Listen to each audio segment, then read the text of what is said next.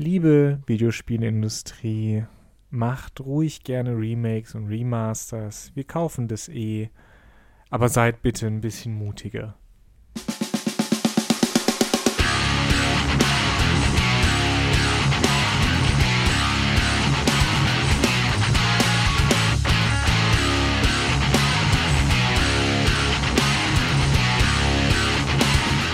Und damit herzlich willkommen zu einer neuen Folge von Daran geht die Welt zugrundes und Robots and Dragons. Mehrspieler, dem Videospiel-Podcast, der sagt, Remakes, Remasters, ja gerne, aber es ist Zeit für etwas Neues. und äh, das war dann auch meine letzte Anspielung auf das vor zwei Tagen, während der Aufnahme in zwei Tagen erscheinende, erschienene Die Ärzte-Album. Bitte unterstützt die älteste Band aus Berlin. So, wir bekommen leider kein Geld für diese Werbung. Max hat früher mal den, äh, den, neuen, den neuen Ton gemacht, den guten Ton. Wie den neuen Ton. Den neuen Ton gemacht. Der gute Ton wäre auch ein schöner Name. Und ich glaube, das war ein kleiner Throwback in diese Richtung. Genau, wir können zumindest so tun, als hätte das hier irgendwie was mit dem Gesamtkonzept von darin geht die Welt zugrunde zu tun. Es ist eigentlich auch eine schöne Überleitung, weil wo wir jetzt gerade ein bisschen Nostalgie bemühen, also äh, Nostalgie, die nur Max und mich betrifft, weil der Rest von euch kennt es vielleicht noch gar, gar nicht. Nostalgie ist ja eigentlich auch der Grund, warum derzeit Remakes, Remasters und so weiter äh, so ein, äh, so einen Boom haben. Und mit der Zeit meint Johannes die letzten zehn Jahre.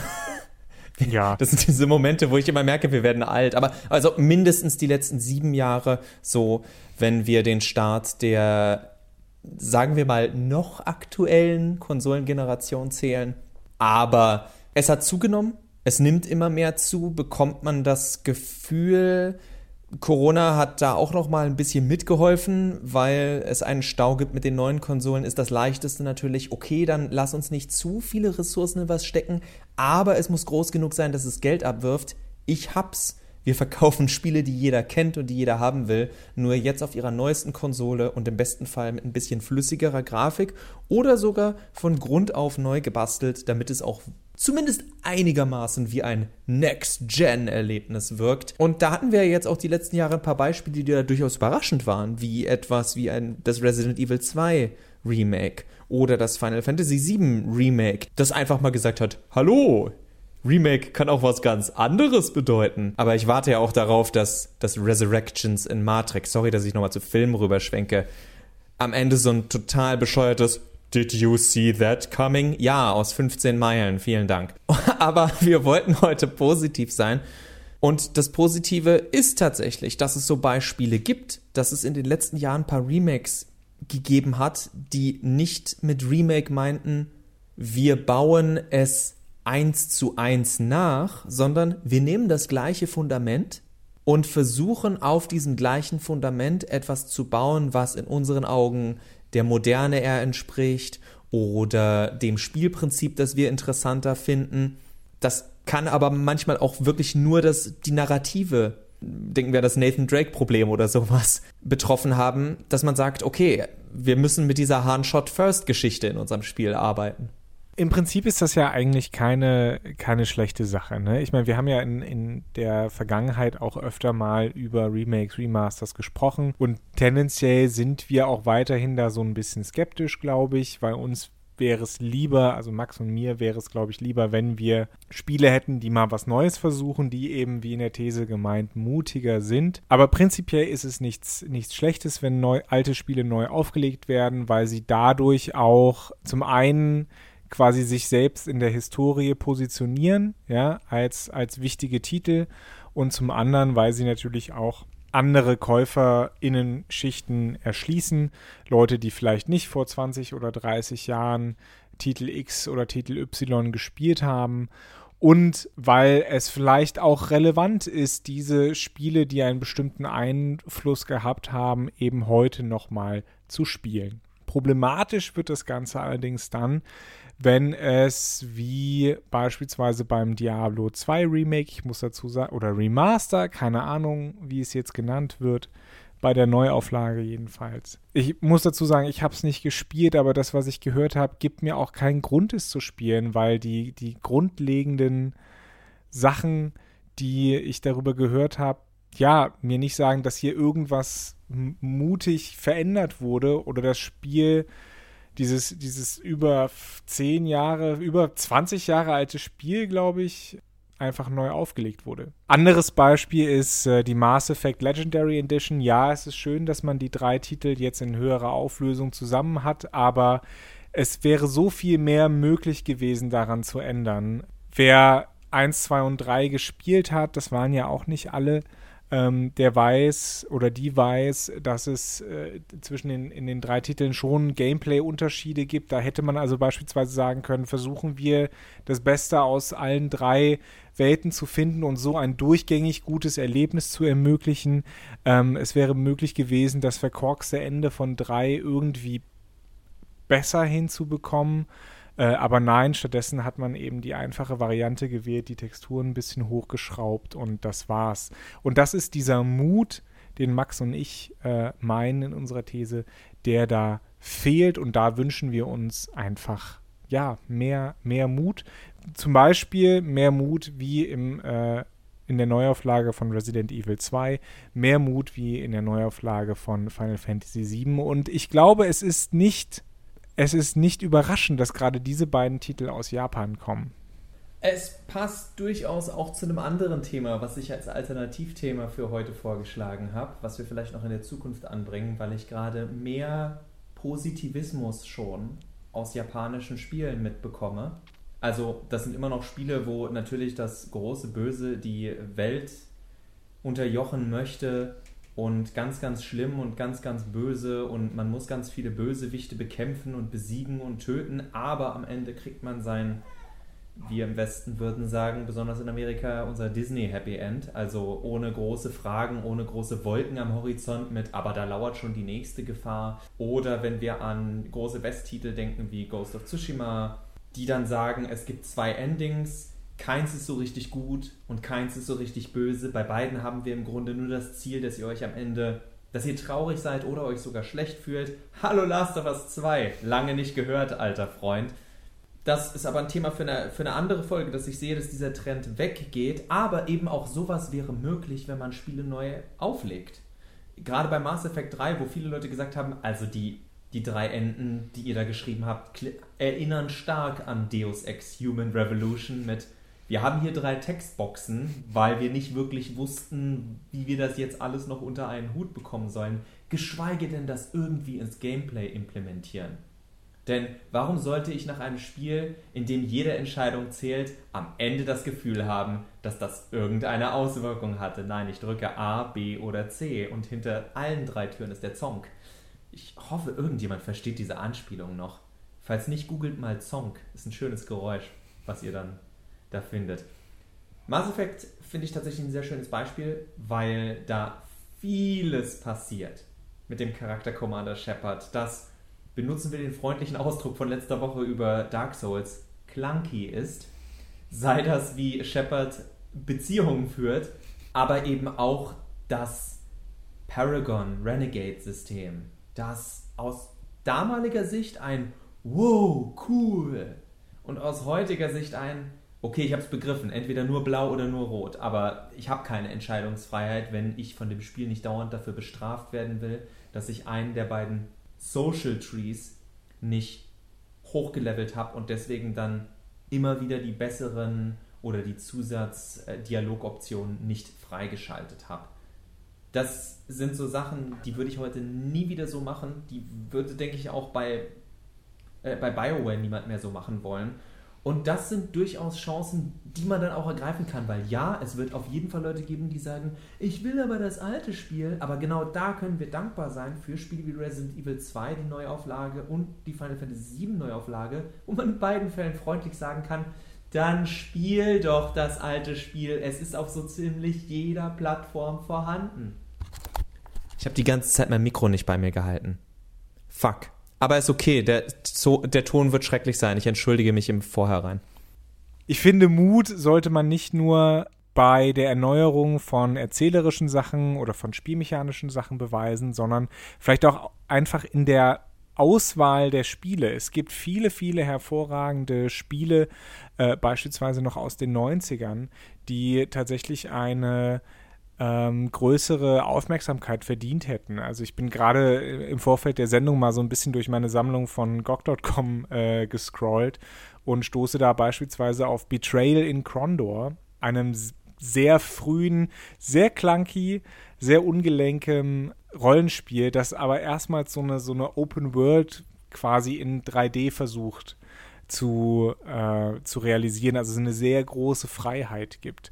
Das neu aufzulegen äh, in einer entsprechenden Grafik, mit einer entsprechenden ähm, mit einem entsprechenden Rollenspielsystem, das nicht so undurchsichtig ist wie das alte, Fände ich, eine, fänd ich eine super Sache. Ich persönlich beispielsweise würde mir auch total wünschen, man würde nochmal das nur für den Saturn in dessen letzten Zügen erschienene Panzer Dragoon Saga neu auflegen. Ein tolles, interessantes Rollenspiel mit einem, mit, mit einem interessanten äh, Mechanismus, was die Ausbildung des, des eigenen Drachen angeht und einer etwas ja abgefahrenen Story das man so heute nicht mehr finden würde. Das Spiel ist halt eigentlich ein Museumsstück und das hätte es durchaus verdient, nochmal so ein bisschen an, ins Licht gerückt zu werden. Aber das sind jetzt nur so zwei, zwei Ideen, die ich habe. Und es gibt noch viel, viel mehr Titel aus der Videospielgeschichte, die heutzutage durchaus, äh, glaube ich, noch, noch spielbar wären und es verdient hätten, nochmal neu angefasst zu werden. Ja, beziehungsweise auf deren, wie du schon richtig angemerkt hast, auf deren Fundament man neu aufbauen kann. Wir hatten ja so ein Spiel, auch wenn es gefloppt ist, mit Thief. Das war eine Neuauflage des Prinzips. Jetzt kann man darüber streiten, wie nah dran, aber die Grundidee dessen, was die Entwickler in Thief gesehen haben, haben sie ja versucht in dieses 3D-Spiel, was dann eher an Dishonored erinnert hat und diverse Probleme hatte. Aber die Möglichkeit ist ja da, sich daran zu bedienen. Und ich gehe jetzt noch einen kleinen Schritt weiter. Ich weiß bei bestimmten Leuten, die ich kenne, wenn sie, falls sie diese Episode hören, dass sie mir vehement widersprechen würden. Im Grunde ist das etwas, was Nintendo regelmäßig macht. Sie nennen die Spiele nur nicht komplett gleich. Denn wenn wir uns eine Reihe wie Super Mario ansehen, lebt die fast davon, immer wieder das gleiche Fundament zu nehmen und darauf aufzubauen oder damit zu spielen. Jetzt kann man natürlich zu Recht sagen, aber Max, das ist doch einfach nur ein Sequel. Da habt ihr durchaus recht. Aber gleichzeitig ist halt auch FIFA 2013 ein Sequel zu FIFA 2012 und da geht es ja wirklich um, okay, wir schmürgeln das alles irgendwie ein bisschen ab. Wir machen das alles noch ein bisschen feiner oder das neue Call of Duty lässt sich noch ein bisschen besser steuern. Wogegen ein, äh, wie hieß das Spiel von Respawn, der Shooter mit den Macs? Titanfall. Ist ein Spiel, das ganz klar orientiert ist an diesen Shootern und dann versucht hat, da was obendrauf zu machen. Also, deswegen sage ich, das ist jetzt weiter hergeholt, weil ich nicht von direkten Sequels und direkten Marken spreche. Aber im Endeffekt sieht man ja in vielen Spielen, oh, dieses Spiel erinnert mich an. Und diesen Effekt, den würde ich viel lieber auch öfter bei, bei Remakes spüren. Nicht, oh, ich spiele das gleiche Spiel, sondern wow, es ist wie ein neues Spiel, aber klar, ich kenne es irgendwie schon und es ist mir bekannter. Bei einem Super Mario liegt es daran, dass ihr Super Mario und die meisten Monster kennt. Final Fantasy arbeitet bis heute auch nach diesem Prinzip, dass sie lauter bekannte Elemente einstreuen, da aber dann dieses JRPG auf eine andere Weise versuchen darzustellen. Das war etwas, was diese Reihe ja ausgemacht hat, dass sie teilweise zwanghaft neue Kampfsysteme auf Teufel komm raus eingeführt haben, selbst wenn sie niemand haben wollte. Hallo, Final Fantasy VIII oder 13. Das ist aber tatsächlich etwas für jedes Spiel, das da schlecht ist, ist das in meinen Augen auch immer die, die größte Chance, wieder ein neues Spiel zu finden. Und ja, dann heißt es eben wieder Resident Evil 2 oder es heißt wieder Final Fantasy 7. Damit kann ich inzwischen leben, weil ich sage, es ist Tag und Nacht, ob ich das Final Fantasy 7 von 1997 oder das von 2020 spiele, weil das ganz andere Spielprinzipien sind und ganz andere Gründe, warum ich Bock habe, dieses Spiel anzufassen. Die Story jetzt mal außen vor. Und wenn das öfter in Remakes passiert, dann denke ich, dass Remakes in dieser doch in dieser Hinsicht ziemlich eigenen Kunstform, Videospiel, mehr bieten können als eine Serie, die zum Beispiel sagt, wir erzählen nochmal mit den gleichen Schauspielern die Geschichte und plötzlich ist sie ein bisschen anders. Könnte man durchaus machen, hätte so ein bisschen Black Mirror Twin Peaks Qualitäten, aber sowas läuft sich dann halt auch tot, weil du das Gimmick kennst. Ein Videospiel, dadurch, dass du aktiv spielst und man das Spielprinzip auf den Kopf stellen kann, wie zum Beispiel bei Yakuza, wo du von Echtzeitkampf jetzt äh, wechselst zu, man könnte die alten Teile auflegen mit dem Kampfsystem von Yakuza 7, Like a Dragon. Und plötzlich spielst du das alles als Tactical RPG. Und die einen Leute fassen es gerne an, weil sie das viel lieber mögen, die anderen Leute fassen lieber die alten Spiele an, weil es sich komplett anders spielt ich meine, da darf man natürlich nicht äh, außer Acht lassen, Yakuza, die alten Yakuza-Teile kann man halt heutzutage irgendwie noch spielen. Ich meine, es gibt sie ja auch als Neuauflagen, ne? Yakuza Kiwami und so weiter. Aber es gibt halt Spiele, die lassen sich heutzutage einfach nicht mehr ohne durch größere, größere Hürden zu nehmen, lassen sich einfach nicht mehr so einfach spielen. Ne? Also Betrayal at Condor, gut, gibt es jetzt in der, in der GOG.com-Version, aber das ist auch nichts anderes als eine vorinstallierte äh, DOS-Box. Es ist ungefähr so, als würden Johannes und ich versuchen, ein PlayStation 5-Spiel gerade spielen zu wollen. Naja, wo, wobei, ja. also es ist nicht einfach. Es ist nicht einfach.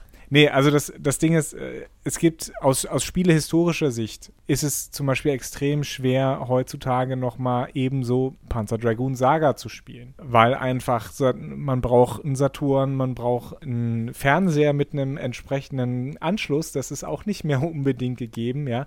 Und man braucht dieses zumindest in Deutschland sehr seltene Spiel insofern, das, das wären halt auch Gründe, die man vielleicht bedenken sollte bei so einer Auswahl. Auch da vielleicht mehr Mut, auch mal wirklich historisch zu arbeiten und zu überlegen, was, was sind Titel, die man auf andere Weise vielleicht nicht mehr spielen kann, weil das ja quasi zeithistorische Dokumente sind, diese Spiele. Und jetzt möchte ich aber gerade noch mal ganz weg von, von diesem Thema hin zu einem dann doch etwas vielleicht negativen, Max, es tut mir leid, aber ich, mich beschäftigt das so ein bisschen, weil ich frage mich immer, wenn man das ist jetzt mein Lieblingsspiel, oder nicht mein Lieblingsspiel, aber ein Spiel, mit dem ich sehr viel, mit dem ich sehr viel emotional verbinde, Chrono Trigger. Wenn man Chrono Trigger jetzt ein Remaster machen würde, würde ich beispielsweise sagen, das ist ein Spiel, das braucht keinen Remaster. Nicht, weil es perfekt ist, keineswegs, sondern weil ich einfach nicht sehe, was man heute besser machen könnte. Und ich sage ruhig besser, nicht zwanghaft anders. Man kann viele Dinge anders machen bei Chrono Trigger. Aber die Frage ist, würde es das besser machen?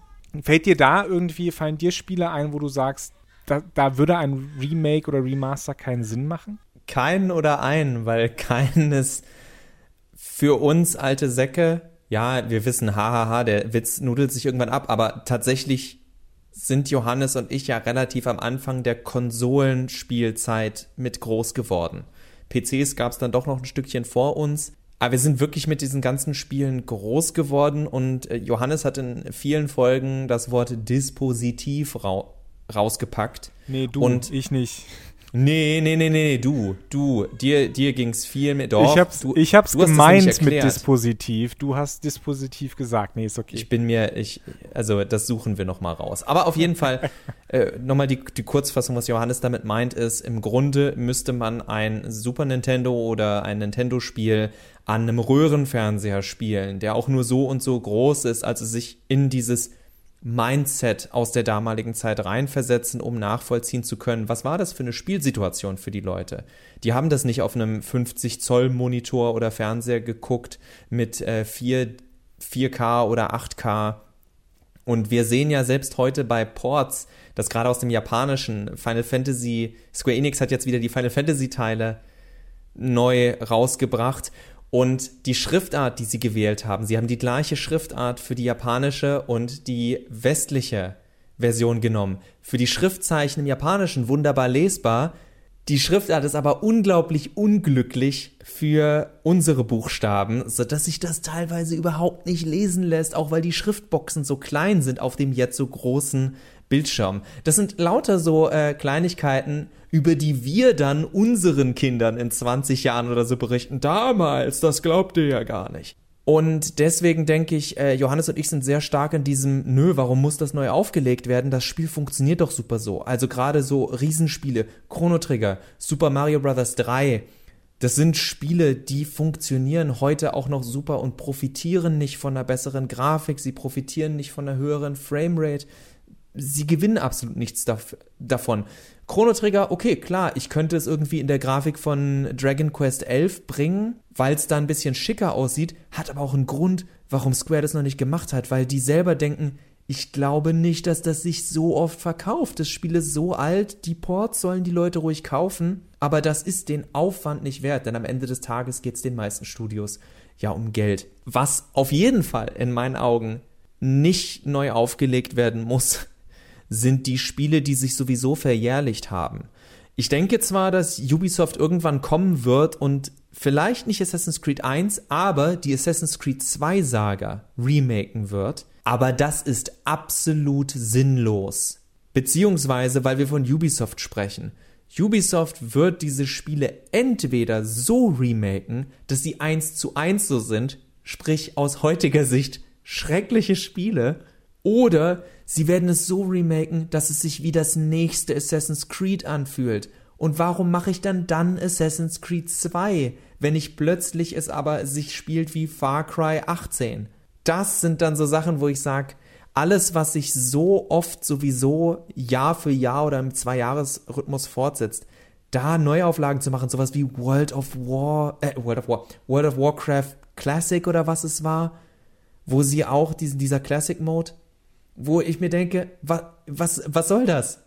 Wobei der Classic Mode bei WoW, äh, um jetzt mal kurz WoW in Schutz zu nehmen, sinn, sinnloserweise, bei diesem MMO hat sich extrem viel geändert und äh, äh, Annika äh, unsere liebe Bekannte, die hat ja sehr früh angefangen, WoW zu spielen und hat sich gefreut, halt wieder dieses Spielgefühl von damals zu haben, auch mit den entsprechenden Rollenspielregeln sozusagen. Also insofern hat das vielleicht nochmal einen anderen, äh, einen anderen Stellenwert. Aber äh, da wissen wir jetzt beide nicht genug, um ehrlich zu sein.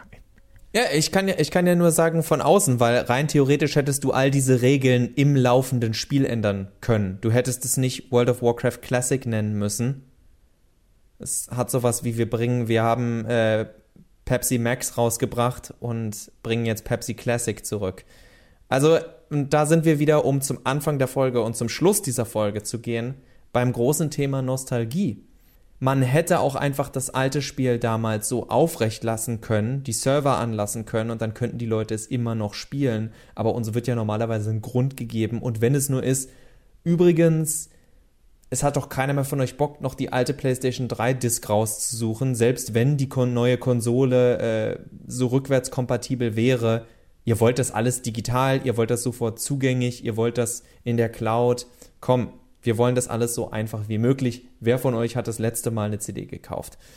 Das sind diese Sachen, wo man merkt, selbst wenn jetzt jemand sagt, doch, doch, hab ich, merkt ihr vielleicht ganz schnell, hab ich früher aber viel öfter und viel häufiger. Die Zeiten ändern sich, aber trotzdem wollen wir irgendwie immer das, das Alte, das Vertraute nochmal haben. Und Johannes und ich sprechen uns diese Woche dafür aus, gerne, wir fahren ja selber ein klein bisschen drauf ab, aber wir merken auch für uns, wir gehen ganz, ganz schnell zurück zum Original, wenn die Neufassung nichts zu bieten hat, was sie im Endeffekt abgesehen von saubererer Grafik oder einer Sprachausgabe, die ich in den meisten Fällen ätzend finde, weil das Spiel plötzlich so lange dauert, äh, nichts Neues zu bieten haben.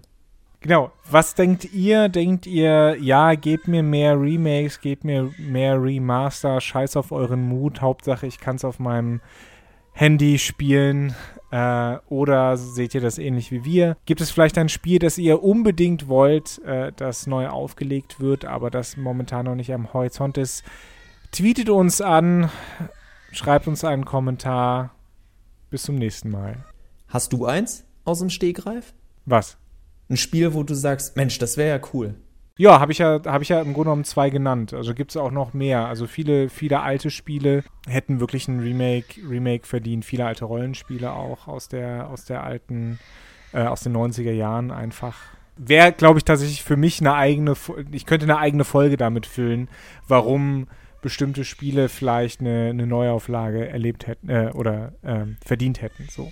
Katsching und damit müssen wir kein Thema für die neue Woche suchen. Vielleicht melden wir uns mit diesem Thema tatsächlich wieder. Man weiß ja nie, ob äh, was Großartiges Neues passiert oder nicht. Bei mir äh, stimme ich Johannes übrigens in der Richtung Rollenspiele in dem Sinne zu, dass ich das Gefühl habe, Rollenspiele mussten lange Zeit einen Kompromiss machen.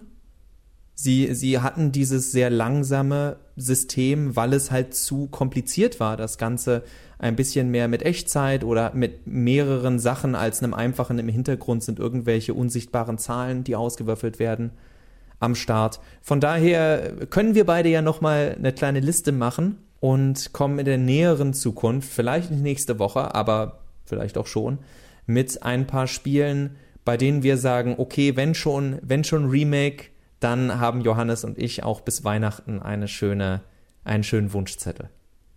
Bis dahin, das war mehr Spieler. Wir hoffen, ihr hattet heute Spaß. Wir hatten auf jeden Fall Spaß, mal ein bisschen optimistischer wieder ranzugehen. Wir arbeiten uns dahin, denn seien wir ehrlich, äh, das Letzte, was wir brauchen, ist, dass jetzt auch noch bei Videospielen jemand dauernd sagt, äh, ne, ne,